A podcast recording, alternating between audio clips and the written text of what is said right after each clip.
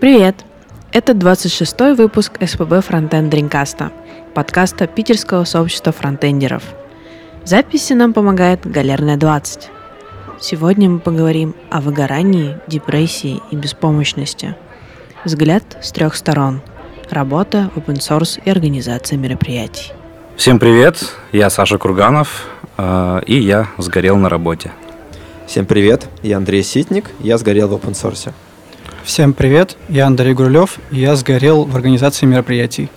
Э, ну, как вы могли догадаться по э, фоновому звуку, по названию подкаста, э, сегодня у нас тема такая грустная, про выгорание, про депрессию э, и вот все, что с этим связано.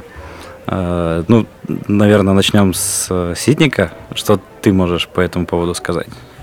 А, ну, на самом деле, прям личную историю сказать очень мало, потому что, честно говоря, удивительно, как я не сгорел раньше и что я прогорел на самом деле довольно мало. Мне кажется, когда люди обсуждают вопрос выгорания, они в первую очередь э, думают о том, что выгорание происходит потому, что они не отдыхали. И как многие советы по выгоранию, это идет список того, как они должны отдыхать. Но это же не очень логично. Мы же понимаем все, что люди, которым больше трех лет, умеют отдыхать. Ну, потому что их обучали этому. И каждый раз, когда такое происходит, когда... Ну, то есть, фактически, эти все рекомендации по защите от выгорания – это напоминание о том, что мы уже знаем. Каждый раз, когда происходит напоминание, это очень плохой user experience. Значит, что он где-то фейлится. Ну, можно привести пример с безопасностью. Например, во времена бэкэнда до Ruby а, всегда говорили, что думайте о инъекциях, напоминали об этом. Но проблема была не в инъекциях, проблема была во фреймворках. А, то есть на самом деле напоминание скрывало реальную проблему, что фреймворки заставляли людей фейлиться. И поэтому здесь наверняка такая же штука. Когда мы говорим про выгорание, мы не видим реальную причину. Мне кажется, что реальные причины должно быть две. Ну, мне кажется, что их две. Я вижу первую причину а это то, что люди выгорают, когда у них есть какая-то, когда они не понимают, зачем они что-то делают. Когда м, человек занимается open source и не понимает, почему, зачем это нужно, какие он плюсы uh-huh. от этого получает, и, конечно, он устает. Uh-huh. Устает э, заниматься этим, потому что это было ему и не нужно. Но, находясь в социальной среде, он не может об этом признаться другим людям, он не может признаться себе, потому что мы жестко форсим, что тебя нет open source, ты вообще человек.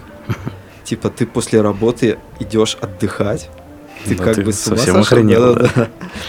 А, и поэтому там первая рекомендация, почему я там очень долго не сгорал на пост СС, потому что знаете, зачем вы это делаете. У меня простая мотивация. Я очень люблю славу, и open source мне помогает знакомиться с девушками. И когда у вас есть четкая мотивация, вы не сгораете, потому что вы это просто технический вопрос. Технический вопрос достижения целей. Там больше всего я выгорел как раз потому, что, выйдя на американский рынок, э, я столкнулся с жестким неприятием а, Сидник Фрайдей и вот любых подобных тем, жестким неприятием обсуждения про науку, и вот, ну, как бы все то, что происходит на Западе, связано чисто с разработкой uh-huh. и политическими нюансами. И, как следствие, там практически все выгорание связано с тем, что я понял, что мои цели недостижимы на следующем этапе. Uh-huh. А вторая причина выгорания связана с очень неправильной идеей, популярной в современном мире. Это то, что мы все верим в убер-продуктивность. Что продуктивность идет от неправильной организации труда, а на самом деле, ну, типа, вот, штука продуктивность. Это мы берем 24 часа, и вот, типа, 24 часа – это стопроцентная продуктивность. И, соответственно, у тебя есть ряд ошибок, например, то, что ты жалкий человек, и ты вынужден спать, а вот если спал поменьше, ты делал больше и так далее. Это на самом деле все идет века примерно с 19 когда люди верили, что мы действительно все зависим от чем больше ты напрягаешься, тем больше ты совершенный человек. И мне кажется, это совершенно неправильная идея. Она типа она провоцирует невроз, она провоцирует то, что человек теряет а, свою цель, не понимает, что происходит, и все это заканчивается одним и тем же, то, что мы видим как финальная стадия выгорания, когда человек в ужасе там делает либо что-то странное, либо просто уходит, пытаясь избежать uh-huh. напряжения. А, здесь, мне кажется, самый главный совет это связан с тем, что просмотр Netflix это важная составляющая вашей жизни. Но с этим тоже не стоит перебарщивать, конечно. А, Есть ну, еще на эту тему интересный, э, ну, сейчас очень, очень сильно пытаются развивать э, многие разработчики, которые не работают э, не то что full time, они даже, они специально делают акцент на том, что они работают по 4 часа в сутки, и не обязательно это в офисе, просто где-нибудь. Главная идея в том, что они выполняют продуктивно работу, ту, которую обещали в срок, который они обещали. По угу. сути, именно этого требует бизнес, и с этим они справляются. И когда ну, многим совершенно сложно думать о мысли, что можно работать 8 часов и все это время быть продуктивным, и uh на протяжении всех 8 часов, э, 5 дней в неделю делать э, одинаково хорошо э, свою работу. Ну, это да. А, ну, многим нет, в принципе, вариантов, кроме как работать 8 часов. А если ты работаешь на большую компанию в офисе, а, то ты просто обязан. Но э, у меня тут такой хитрый подход всегда был. Э, я когда планирую что-то, я планирую как раз из, э, исходя из того, что я буду работать по 4 часа. Хотя на самом деле работаю больше. То есть, когда мне, когда мне нужно там, так скажем, декомпозировать свои задачи, там, сказать там как, какие-то сроки. Ну, на текущем месте у меня такого нет, там, в принципе, каких-то жестких сроков нет. Но вот, например, на предыдущем месте. Э, я всегда рассчитывал как раз исходя из того, что я буду работать 4 часа.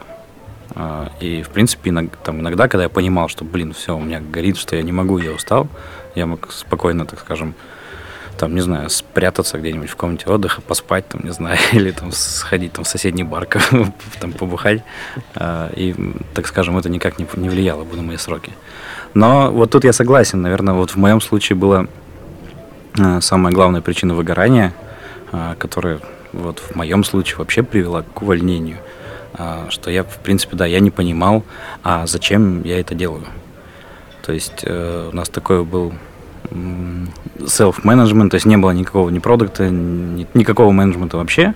То есть ты вот, э, грубо говоря, вот есть команда, и вы, так скажем, все вместе, и, и как, как каждый сам за себя, и каждый там за другого. Вот. И мотивировать себя самостоятельно, но это вообще практически невозможно. И, наверное, в open source это тоже проглядывается. То есть, да, когда над тобой нет какого-то управления, а почему вот я, например, сейчас ищу работу именно чтобы э, был какой-то надо мной менеджмент, да, чтобы кто-то занимался моей мотивацией, потому что сам я этого, к сожалению, делать не умею. Вот. Э, ну, в организации мероприятиях, наверное, такая же херня. То есть ты тут тоже над тобой нет э, никакого управления, ты, так скажем, сам, сам по себе и должен сам себя каким-то образом мотивировать это делать. Сам себе придумать, а зачем же это я делаю. Ну, на самом деле у всех, э, поэтому по большей части не идет каждый второй э, разработчик организовывать там uh-huh. мероприятия, связанные с языком, на котором он пишет, uh-huh. языком программирования. Но и вообще, в принципе, все подряд люди не идут сразу же организовывать мероприятие. А, нужен какой-то такой внутренний повод. И самое главное, ну, как бы, если этого повода реально нет, если нет реально желания внутреннего организовывать, ну, типа, зачем соваться тогда? Ну, и... желания не всегда достаточно. Ну вот, например, у меня есть желание, но я все равно этим не занимаюсь, потому что я не понимаю для себя, зачем мне это. Я вот, например, э, с органи- к организации мероприятий все-таки перейду. Uh-huh. Я, например, э, вообще сколько, ну как, нет, на самом деле не сколько я помню, примерно э, полгода, наверное, может год. Вообще все, что делаю, стараюсь делать через календарь. То есть uh-huh. я стараюсь контролировать э, свое время, э, забивать себе график, но так, чтобы не слишком. Э, и вот иногда вот этот контроль э, выходит за рамки, когда там сидишь с кем-нибудь в баре, планируешь с ним потом встретиться, а потом не, не занес себе это в календарь, а потом занес себе в календарь на это время что-то еще, и потом пытаешься как-то все успеть, и вот uh-huh. тут начинается. Uh-huh. Примерно так у меня в октябре прошлого года э, я выгорел как раз с организацией мероприятий. У меня на одной неделе было э, по сути, четыре мероприятия. Я в начале в понедельник э, помогал с организацией Питер ЦСС. Не то чтобы я там много делал, вообще-то говоря, я практически ничего там не делал, но вот это вот чувство ответственности, что я должен uh-huh. э, что-то улучшить, что-то сделать, э, оно несколько давит.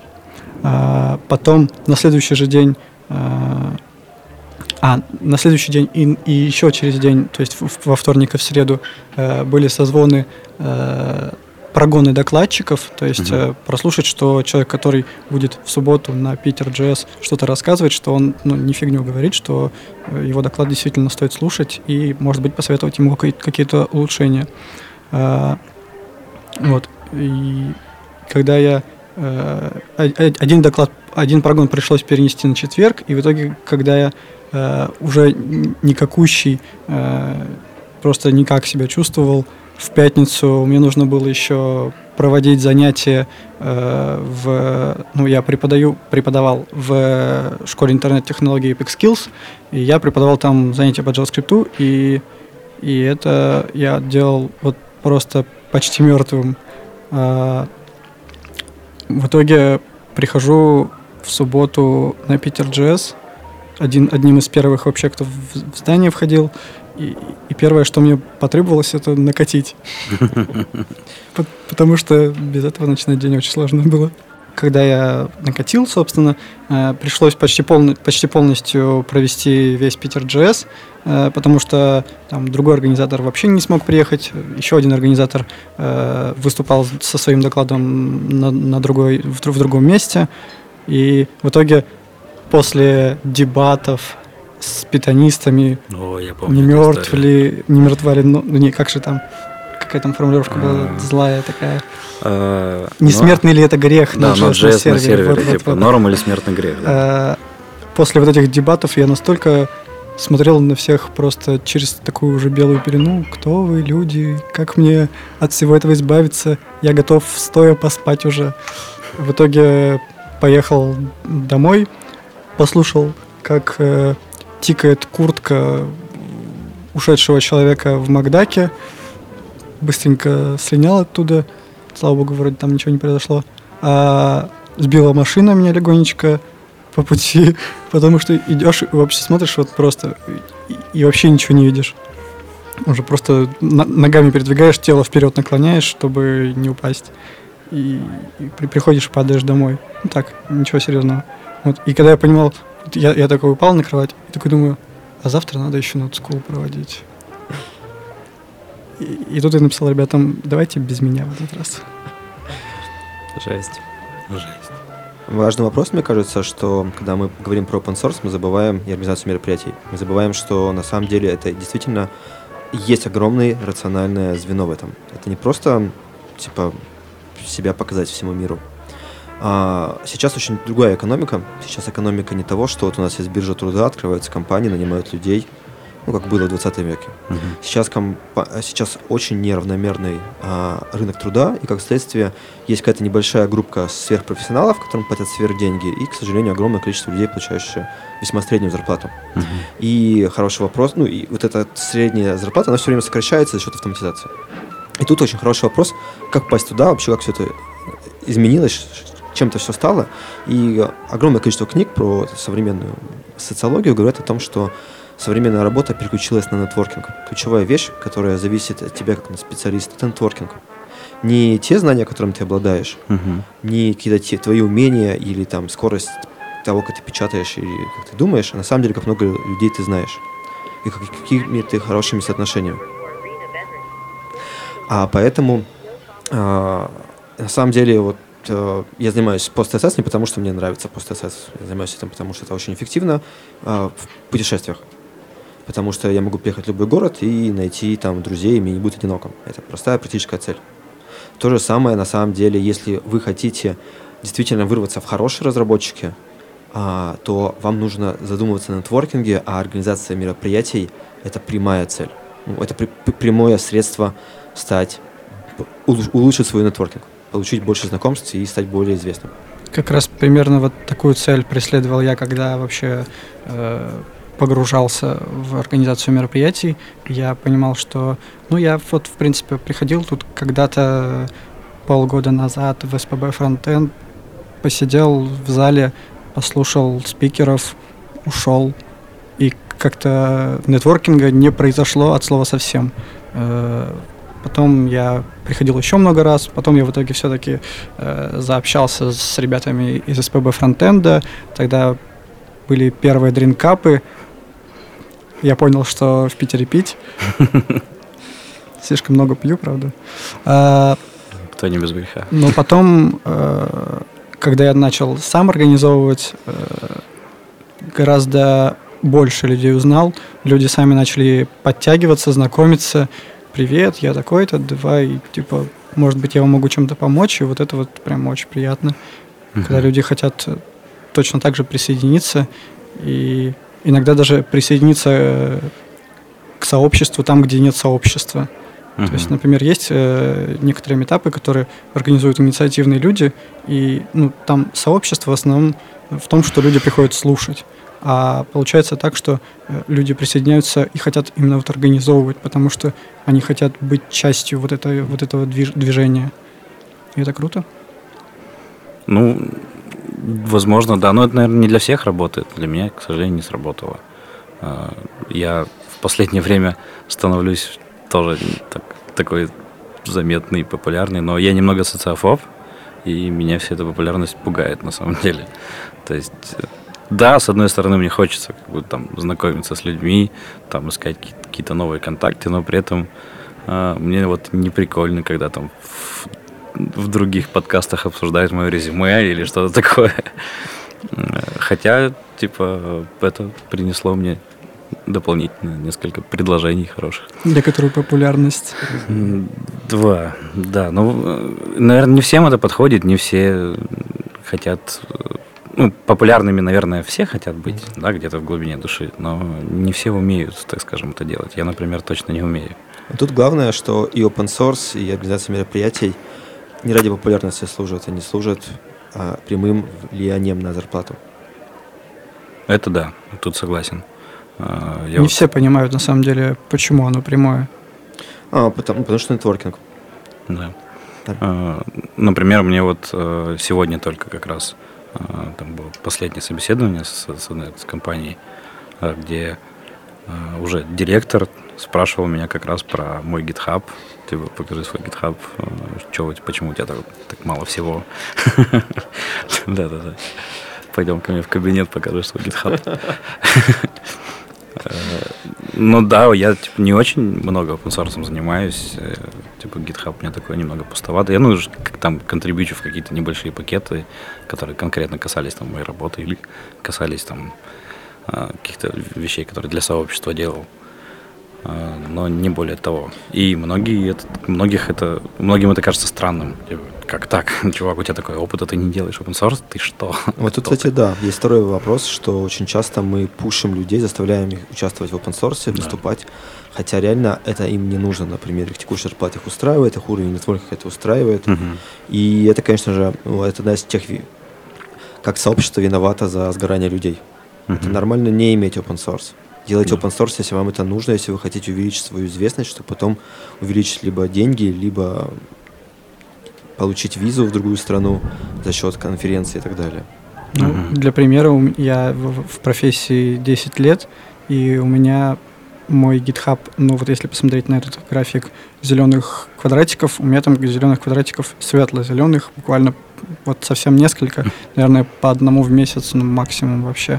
И, и то не, не open source, а э, мы создаем issue на каждое мероприятие нудскула. То есть ну, open source я не занимаюсь от слова совсем. Перед сном я люблю посмотреть на свой зеленый список.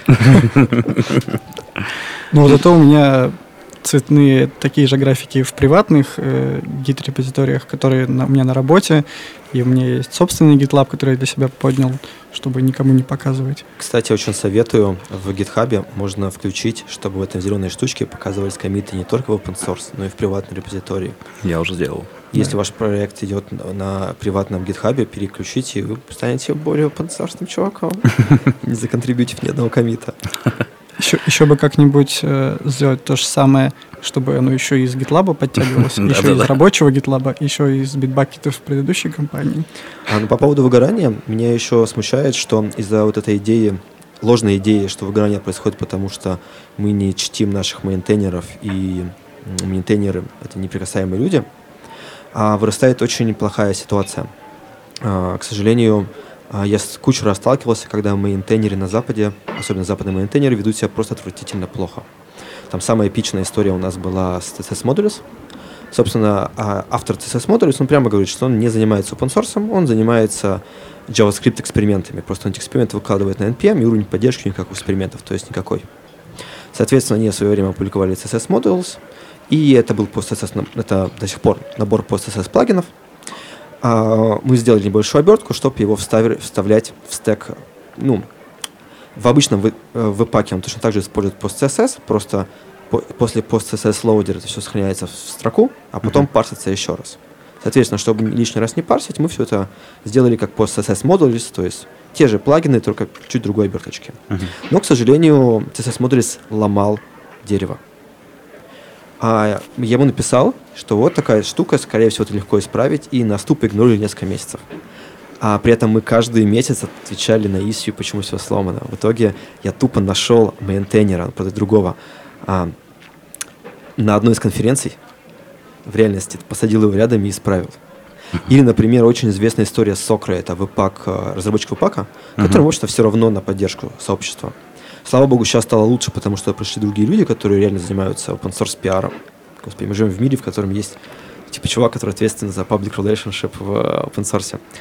А, соответственно, а, сейчас это гораздо лучше, но у нас, например, была история, когда автопрефикс э, CSS Nano использовался неправильно в веб-паке, и мы получали issue каждую неделю о том, что, что-то не, что у человека что-то не работает. У нас был этот вопрос в часто задаваемых вопросах, но все равно как бы постоянный issue. И когда ну, я пытаюсь поговорить, ребята, давайте вот типа я прислал pull request на 4 символа, все как бы.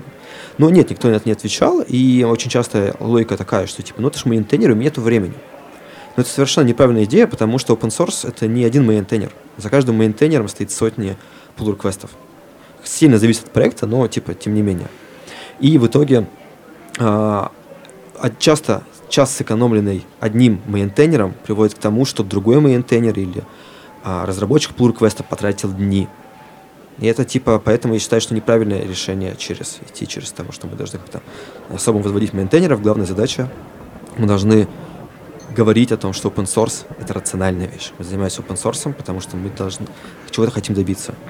Если ты этого добился, либо у тебя этого, если ты это с самого начала не хочешь, занимайся open source. Или есть пример, э, не помню, как, как называется, плагин Loda, помню слово Loadable есть. Либо React Loadable, либо там Webpack плагин Loadable, что-то такое. Э, и там э, чувак, который этим занимается, у него даже issues отключены. То есть он настолько как бы асоциальный. Uh, типа, да, он делает, но делает, говорит, я это делаю для себя. То есть mm-hmm. мне это нужно для моей работы, я буду делать как мне удобно. И чуваки ему issues типа, шлют, ну, меняют что-нибудь в каком-нибудь файле, там какой-нибудь пробельчик, и шлют pull request. Ну, кстати, это довольно... Я тоже не понимаю, зачем люди так делают, потому что если ты делаешь что-то для своего проекта и не собираешься его поддерживать, не публикуй на NPM. Пусть люди берут из GitHub. Ну, не знаю, может быть, э, ну, может быть ну, так, есть но... open, open source подразумевает наличие каких-то ответственностей, потому что люди, ну, твое действие приводит к ошибкам людей.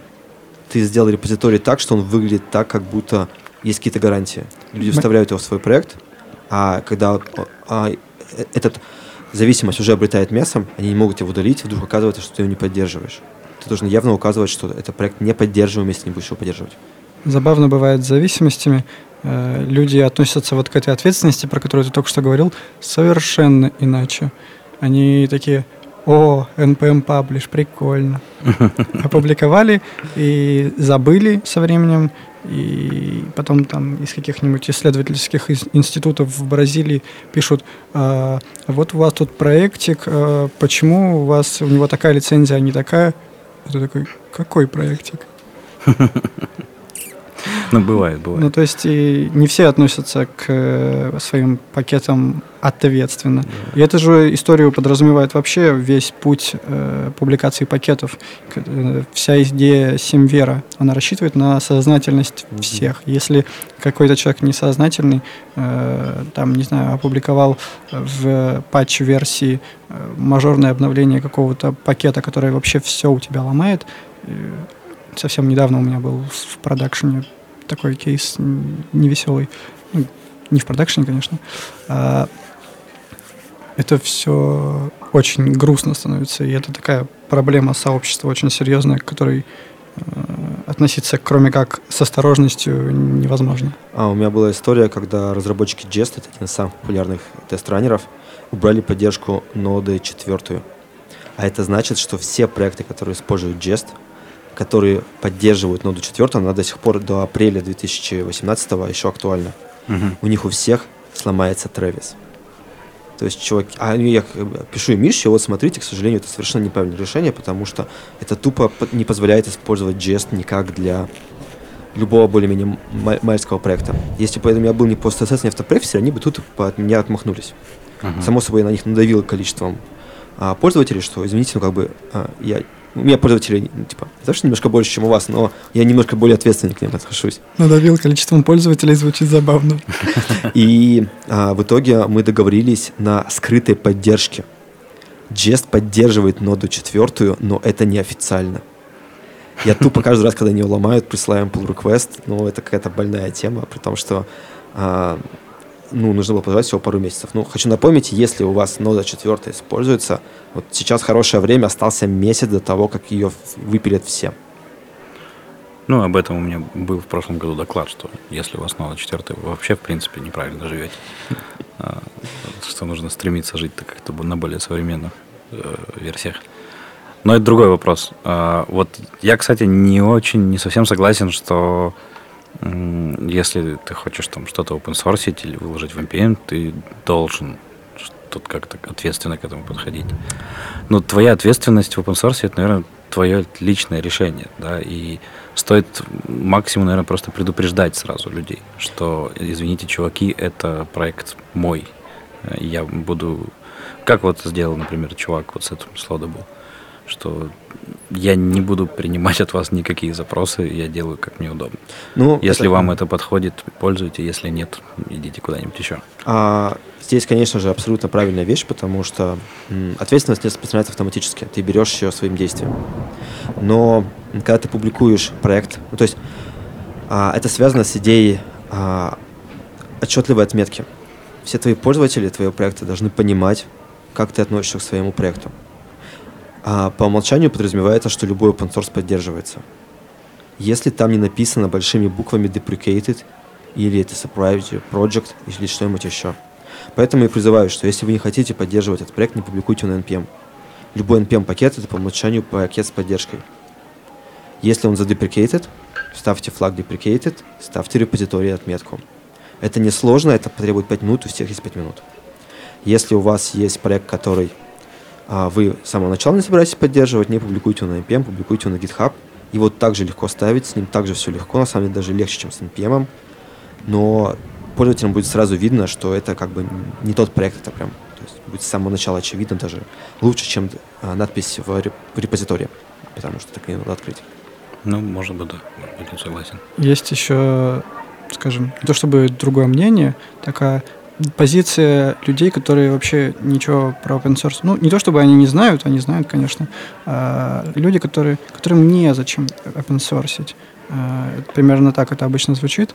А люди, которые работают всю жизнь в каких-то, ну, вначале в студиях, потом в компаниях, неважно где конкретно, они просто пишут свой код, пишут свои рабочие проекты и они такие, типа, ну, да, сдался мне этот open source. А потом однажды у них ломается что-нибудь, потому что в NPM где-нибудь что-нибудь сломалось. И, и вот тут начинаются мысли про open source, э, про, про то, что экосистема нестабильна, и вот это все. И тогда люди начинают клонировать репозиторий себе. А у меня, например, недавно был кейс, когда мне я не мог сканировать просто репозиторий на GitHub, чтобы сослаться на, на репозиторий на GitHub в своем пэкэдже, потому что у нас на CI нельзя собирать из GitHub. Mm-hmm. Может только склонировать к себе в рабочий GitLab. И, в общем, и это все сразу столько сложностей вносит. И тут, и тут ты понимаешь, а мне же надо будет потом, если вдруг они что-нибудь обновят, мне надо будет опять к себе обновлять. И вот это вот, вот осознание, что мне нужно поддерживать то, что мне не нужно поддерживать. Вот оно такое неприятное на самом деле изнутри. А, и людям-то вообще-то ни зачем это не нужно, но им приходится иногда. Вот еще какой, какая бывает сторона. А, ну, да, потому что это их рабочая обязанность. Они обязаны, чтобы их ход работал. Приватный, здесь на самом деле вопрос-то не в обязанностях, а чисто технический. То есть вот у тебя сломалось колесо. Соответственно, ты можешь либо постараться его ну, поехать дальше на сломанном колесе, либо там, заменить его на каком-нибудь правильное и так далее. Там, сходить, купить и прям тут же поменять. Соответственно, то же самое здесь. Есть огромное количество способов этого решить, и вопрос чисто технический, какой из них лучше. Понятно, что клонировать репозиторий, исправить его и ссылаться на клон неправильное решение. Это как продолжать, ну, как это, правильно, как временно, вот как временное колесо, хороший пример. Но ездить на нем там целый год на временке, это не вариант. Ну, бывают, вот в нашем проекте есть э, пакет, который, к сожалению, ну, подруг, другого выхода нет. То есть нам подходит этот пакет, э, за исключением там какой-то одной мелочи. И когда я присылаю pull request, мне говорят, сорян, чувак, мне это не нужно, типа, и отклоняют pull request. Это а ужасное, нам, конечно, да, поведение. А нам, ну, типа, вот этот как раз маленький кусочек прям жизненно необходим, поэтому приходится жить тупо на форке. Это, кстати, вот хороший пример, что а, мы не можем решить проблему выгорания open source тем, что мы просто скажем, что мейнтейнеры неприкасаемые. Типа вот это, очевидно, не а, социально ответственное поведение. Ну да, согласен. Ну, а какие другие выходы? Ну, собственно, я предлагаю то, чтобы говорить про open source, не то, что мы делаем что-то бесплатно, а как герои. Нет, мы делаем это для конкретных целей. Чтобы люди понимали, что, да. зачем они это делают. Ну, может быть, да, может быть, согласен. И это, наверное, как раз и... Но в организации мероприятий, наверное, тоже так сработает. Mm-hmm. А вот Я еще с... про, про open source хочу сказать. Многие не воспринимают э, цели как... Э, как что-то, что им поможет жить. Ну, то есть, несмотря на то, что они вроде бы как достигают своих целей, идут вперед, там, возможно, там со временем новую работу найдут за счет этого, а, но людей совершенно этого не воспринимают. Если это не деньги сейчас, э, мне такой труд выполнять незачем. Ну, это вот хороший пример, что все люди одинаково умные. Не бывает глупых и менее глупых или умных людей а во многом вопрос тому, как подходить к управлению. И в задачах управления есть классический вопрос – это краткосрочное или долгосрочное планирование. И как раз э, самая главная проблема – это то, что очень многие люди не планируют долгосрочно, не могут э, планировать долгосрочно, не хотят. Ну, это разумно, на самом деле, потому что долгосрочное планирование невероятно геморройное.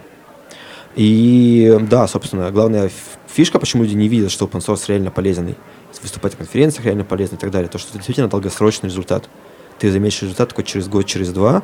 Ну и в такой э, длительности событий ты очень часто не связываешь эти два события, причину и следствие. Например, это как гигиена зубов. А если ты не чище зубы, у тебя появится кариес. Но ты думаешь, что ты просто стал чаще болеть, или на самом деле, что врачи идиоты. А на самом деле, ну, типа, у тебя была конкретно долгосрочная причина, которая просто отразилась через несколько лет. Ну да, тут да, согласен. Но, опять же, не все умеют, и я даже не представляю, как можно научить людей правильно подходить к своему планированию. Это и не нужно. Это действительно очень тяжелое, сложное планирование. Плюс не забывайте, нам не нужно кучу open Это нормально, что большинство людей не занимается open source, потому что им не нужны эти, эти цели. Это uh-huh. как раз типа совершенно нормально. Ну вот, наверное, да, вот стоит об этом чаще говорить, потому что сейчас э, приходит э, во фронтенд э, молодой разработчик, видит, как живет ситник, и говорит, я хочу так же, наверное, нужно заниматься open source. Не-не, это правильно. Типа, если он, если он видит, что там, типа, он хочет выступать, а и остальные фишки туда. Этот путь, этот путь через open source, через различные публичные мероприятия, да, это путь. Вопрос, хочешь ли ты им идти, готов ли отдавать свои ресурсы, и хочется ли тебе действительно этот финал, или тебе просто... Нужен ли он тебе да, вообще? Да, да, Вообще, люди обычно задаются в такой момент вопросом, а хочется ли тебе кушать? Ну, open source open source, но надо же еще и денежки зарабатывать. Ну, Простите меня, конечно. Ну нет, тут правильный open source, э, все-таки, если ты работаешь в правильной компании, компания из open source тоже будет тебе платить. В моем случае это тоже работает. А, плюс надо не забывать, что вопрос же не про то, что деньги, вопрос на самом деле это про страх. Там кучу раз, когда я слышал, что вот, типа, я боюсь иметь работу, на что я буду есть и так далее. Это же на самом деле, ну, на что ты будешь есть, технический вопрос, вопрос накоплений и оценки рисков. Соответственно, на текущей работе ты можешь сильно снизить свои а, затраты, уменьшить качество жизни, накопить небольшой капитал, ну, капитал в кавычках, а, но этот капитал позволит тебе дальше существовать независимо несколько месяцев. Ну вот да, вот, вот а, после последних событий в моем случае я серьезно об этом задумался, и вот как раз сейчас буду этим начну заниматься. А Потому что, как оказалось, что у меня просто нет возможности, например, посетить там хоть даже месяц, по, там, походить по компаниям, повыбирать. То есть мне нужно решать прямо сейчас. Пробовал это... не пить. Шучу, конечно, не, не вздумай пробовать. Глупости какие-то. Я про то, что на самом деле, если вам действительно не нравится текущее место, и вы боитесь того, что вам не хватит денег, на самом деле вы боитесь перемен. Вы боитесь того, что новые вещи, как а, окажется, что это неправильно, и вы будете винить себя всю жизнь, вы не боитесь нехватки денег. Но нехватки денег, технический вопрос. Смотри, вот в моем случае мне нравится текущее место. То есть мне нравится команда, мне, в принципе, нравится проект, но э, у меня, ну как, вот там буквально, не знаю, еще, может быть, в ноябре, наверное, э, пропало, так скажем, ну, понимание вообще, чем я, чем я занимаюсь. Типа я понимаю, что даже вот с моей работой, даже с тем, что я делаю, там, пускай даже там какие-то крутые сложные штуки, но без этого проект спокойно себе просуществует. То есть моя работа для него не обязательна. И это очень сильно демотивировало. Но в этом, типа, я смог в этом признаться себе только вот когда начал ходить к психологу. То есть меня психолог на это вывел. А, не я как-то самостоятельно понял. Я до последнего как бы топил, да, это моя работа, клевая команда, я должен тут работать, и практически заставлял себя. И это привело, привело там, к ужасным последствиям, то есть мне э, реально там бывали дни, когда ты просто вот лежишь в кровати, понимаешь, что тебе, типа, у тебя уже вроде как ты обещал закрыть там задачу сегодня или даже вчера, а ты с кровати просто встать не можешь и начать ей заниматься. Это, кстати, хороший момент, что а, даже в России начинает приходить идея тому, что психологу ходить нормально идти к психологу, как идти к зубному врачу. Да. Если у вас болит зуб, сходите, это как бы быстро и эффективно. Ну, по, по поводу того, что я не нужен, и проект существует без меня, по-моему, это хороший дух времени, потому что на самом деле, вот, типа, все мы люди такие. Если нас убрать, человек, ну, типа, э, э, экономика продолжит существовать без нас. Особенно лет через 50. Не знаю, мне так вообще даже формулировка такая кажется странной. Как по мне, если проект не может существовать без меня, значит, я что-то с ним неправильно сделал. То есть нет, нет, должен я, быть проект достаточно... Я не про это, я про то, что... Э, я про то, что вот моя работа, э, это, ну, так скажем, это не продукт. Это такое рядом пришитое к продукту. Основной продукт, продукт э основного продукта моя работа никак не касается. Вот такие бывают вещи. Mm-hmm. То есть в твоем случае нет, ты все-таки занимаешься конкретно прям самим продуктом, конкретно вот нет. тем. А, нет? Вот как раз нет. И я как раз тоже не занимаюсь конкретно продуктом, основным продуктом, над которым работает моя компания. Я делаю сайты возле нее, uh-huh. возле, возле него, возле этого продукта. Очень много всего для маркетинга. И по сути это вот как раз то, о чем ты говоришь. И у меня не вызывает это никаких проблем. Я делаю я привожу людей в этот продукт. Это, по-моему, ну, очень вот, важно. Ну, я, в принципе, да, наверное, больше к маркетингу тоже. Но вот тут такое, понимаешь, здесь не прямая, не прямая э, корреляция. Тут нет прямой зависимости. То есть, да, ты вроде как благодаря твоей работе э, к продукту приходит больше денег, продукт зарабатывает больше денег и может там, лучше становиться. Но нет прямой связи. То есть, это связь через какие-то ну, через это что? зависит от того, насколько вы анализируете угу. поток. Если его достаточно хорошо анализировать от самого старта, с момента, как человек пришел, до момента, как он выкладывает денежку условно, э, вот если весь этот его путь видно, видеть, то, соответственно, и можно понимать, насколько эффективна твоя работа, а вам, насколько это помогает. Вижу, компании. вижу, и, и там любое, любая моя работа всегда проходит через аналитика, и с аналитиком много, в принципе, общался, но все равно это, ну, зависимость в любом случае не прямая. То есть это так кто-то тебе, кто-то другой говорит тебе, что да, чувак, твоя работа нужна, твоя работа важна.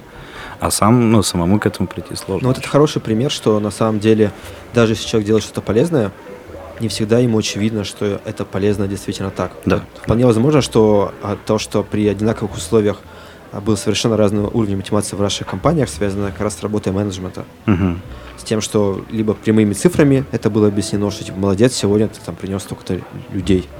Это вот хороший пример. У нас э, был в Группоне. Группон было самое лучшее время работы, когда я работал в Брусянах.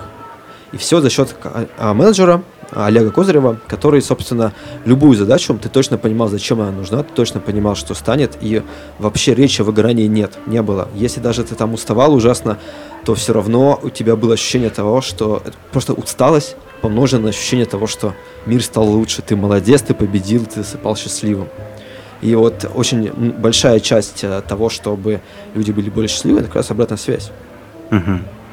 Да, и вот тут, э, знаешь, как э, многие фронтендеры, особенно начинающие, говорят, что да, менеджеры не нужны, да вообще кто они такие, что он мне тут указывает.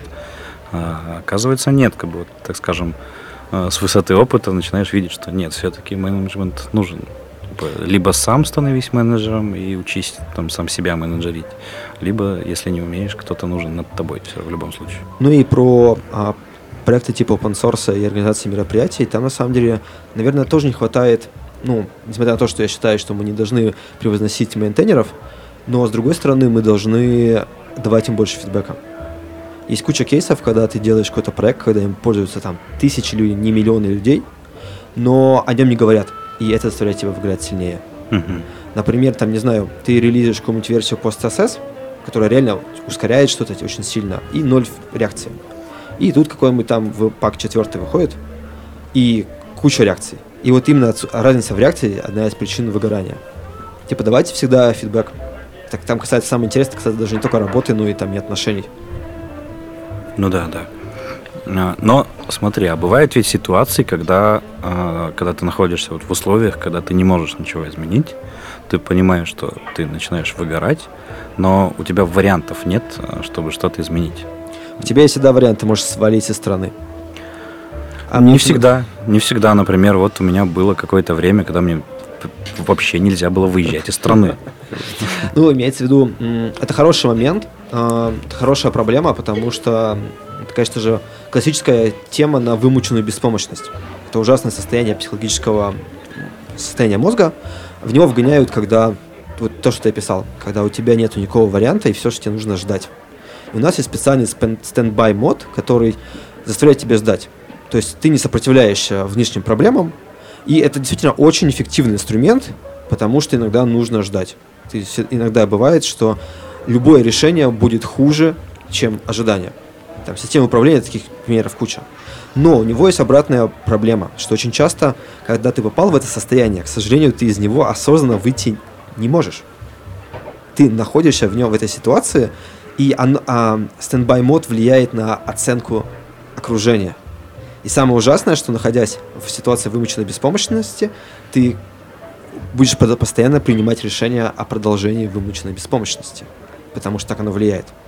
Хороший вопрос, что с этим делать. Ну, на самом деле, эта проблема давно изучена. Наверняка есть какие-нибудь советы лучше, чем могут придумать три разработчика, собравшиеся вместе. Ну, как вариант, например, это, во-первых, осознавать это, всегда хорошо осознавать это. И там психолог, если вы не можете осознавать сам, хорошая помощь. И когда вы входите в такое состояние, просто дайте себе обещание, когда оно кончится. Либо условия, либо время. Самое смешное, что вообще выход есть всегда. То есть не бывает ситуации, когда вы обязаны что-то делать. У вас есть кредит, то просто смените identity. То есть, крайний вариант, тупо убежите. Такой себе вариант. Ну да. И из веселого есть особое психологическое состояние, а, которое организм всегда при, при, при, принимает. Она называется фуга. В ситуациях, когда человек, ну, чаще всего начинает обманывать себя, что у него нет выхода, а, его личность раскалывается. Ну, у нас uh-huh. личность постоянно раскалывается, когда у нас идиотские требования, а, которые постоянно у нас происходят. И, соответственно, одна из частей личности принимает решение, что, типа, м- короче, вот тот чувак вообще неадекватный, он ни хера не понимает, и тупо сбегает. А как бы личность, ну, типа, а, то, что остальные части сознания принимают, придумывают новую identity, придумывают новую историю, приезжают в новый город, говорят всем эту историю, город их обычно принимает, они начинают устраиваться на работу, становятся добропорядочным человеком, все их уважают и любят. Но фуга, слава богу, не постоянно, или, к сожалению, не постоянно. Через некоторое время а, та личность, которая допустила эту ужасную ситуацию, ей дают контроль, и она, собственно, вдруг ты такой, черт, это работа, этот сраный реакт, этот, этот Питер, типа, как же здесь холодно и плохо, и тут такой бах, и ты через год очнулся на Бали, ты уважаемый серфер, этот уважаемый тренер по серфингу, тебя тут любят все как бы, а, и, и у тебя другое имя. А вся семья думает, что, что, что тебя убили и закопали в лесу. Всего-то надо было пойти к психологу. Да-да-да. Ну или прибухнуть. А, но насчет психолога, да. Вот, к сожалению, у нас такая профессия, которую, так скажем, со стороны очень сильно форсят другие, что да вы охренели, типа вы там зарабатываете по 180, как бы и еще и отдыхать хотите, немного ли захотели, типа. А, это, ну, больше, наверное, вот, ну, по, по крайней мере, в моем окружении, вот там с моей семьей, там, с моими друзьями так работают, а, что, типа, чувак, что тебе жаловаться, ты охренел, как бы ты такие бабки зарабатываешь. Но нет, а, оказалось не так все просто, и вот э, я очень долго сопротивлялся, тоже очень долго думал, да, в смысле, какой психолог, вы что, это ж, типа, стыдно низко, но нет, я сходил, и э, сейчас хожу, ну, по, по сути, мне вот, э, как как оказалось, мне больше не надо уже ходить. Вот я сходил а, два раза всего и вполне себе нормально чувствую. А как ты искал психолога? А, по знакомым, по рекомендациям. Как из зубного врача? Да, да. Ну, по-моему, это странный путь, потому что, насколько я представляю, э, я не был у психолога, э, у них принято э, друзей друзей не консультировать. Ну, не знаю тут, Нет? ну, в моем Может случае... быть, разные школы. Не забывайте, что там как минимум три главные школы. Mm-hmm. Ну, тем более, да, когда ты приходишь, ты не говоришь, от кого ты. Ну, ты да. говоришь, что вот я по рекомендации. И все. И мне помогло. Мне действительно помогло. И, как оказалось, ну вот я а, был еще на той неделе после новости о моем увольнении а, и там, отдал чуть ли не, по, не последние деньги на это. А, но это психолог мой рад, что я меняю работу на самом деле. Он говорит, типа, да блин, типа, да, как я понимаю, крутая команда, крутая работа, все тебе нравится, но типа это выход из зоны комфорта. А, то есть ты, сменив работу, начав заниматься какими-то новыми, новыми проектами для себя, там, будешь просто хотя бы другой дорогой ходить на работу, а, это очень, ну, так скажем, сильно тебе поможет. Кстати, да, это интересный момент, что мы все говорим про способы, как мы можем выйти из депрессии и давления, которое мы испытываем на работе, и практически все они так или иначе подводят к главному вопросу осознанности, то, что ты осознаешь. И вопрос, как его, как увеличить осознанность, на самом деле до сих пор открытый вопрос, который стоит перед человечеством – но, скорее всего, самый мощный способ его увеличить – это выход из зоны комфорта, потому что сознание не нужно нам, когда мы делаем одинаковые вещи. Сознание нужно нам тогда, когда мы делаем новые вещи. Uh-huh. И тут как раз интересный пример. А, ну, многие люди думают, что вот если я уеду куда-нибудь, переберусь в другой город, в другую страну, вот там все мои проблемы исчезнут. И это абсолютно не так. Все твои проблемы поедут с тобой. Но... Хуже, что у тебя появятся новые. Да-да-да. Но путешествия и куча других практик. И главный плюс это то, что ты выходишь из зоны комфорта. Нужно постоянно выходить из зоны комфорта. Тогда ты будешь лучше понимать, что с тобой происходит, кто ты такой, зачем тебе все это и так далее. Ну да.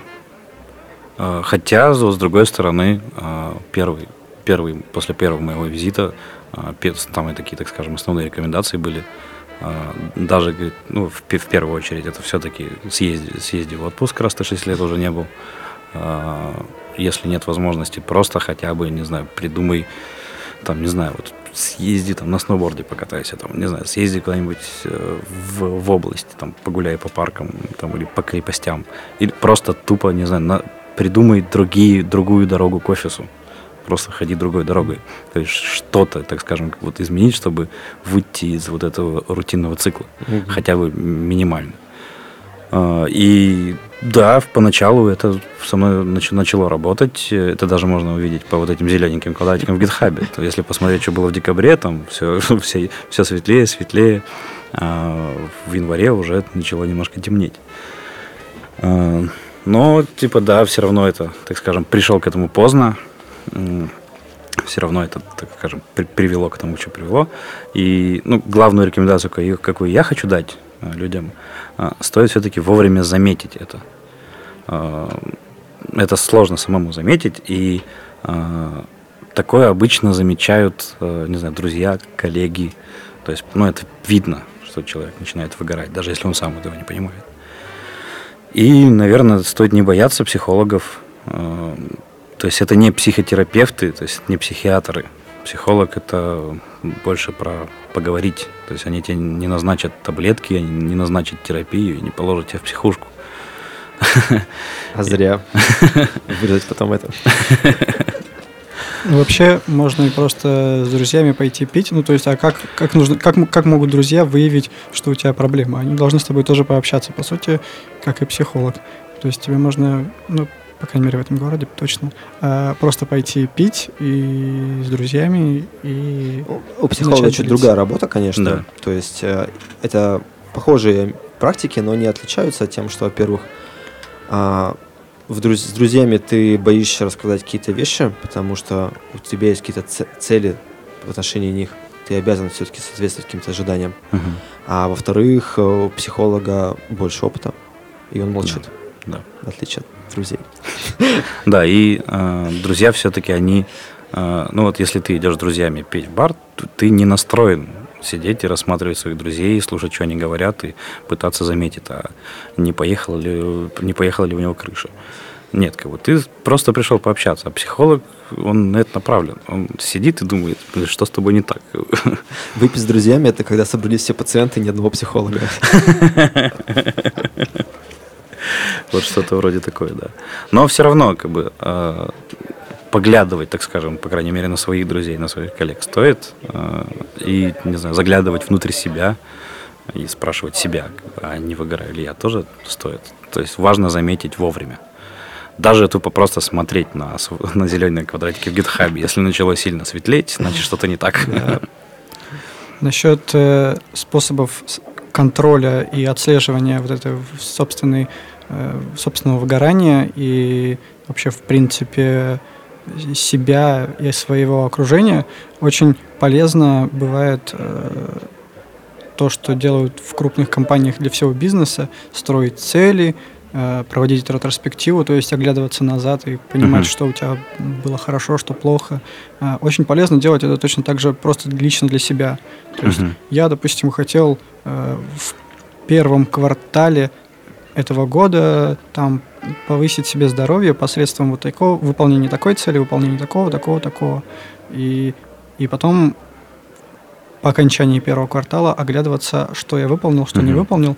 Плюс дополнительно еженедельно можно по-другому, с другой периодичностью э, смотреть, насколько у тебя вообще продвигается прогресс и что делать, если не продвигается, как его таки продвинуть.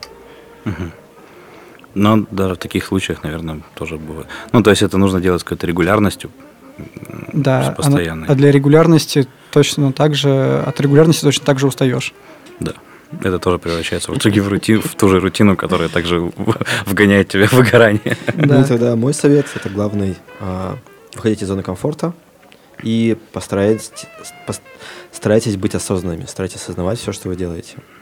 А, ну, я думаю, мы на этом закончим. А, не выгорайте, следите за собой, следите за друзьями, за коллегами. Пока. Всего доброго. Счастливо.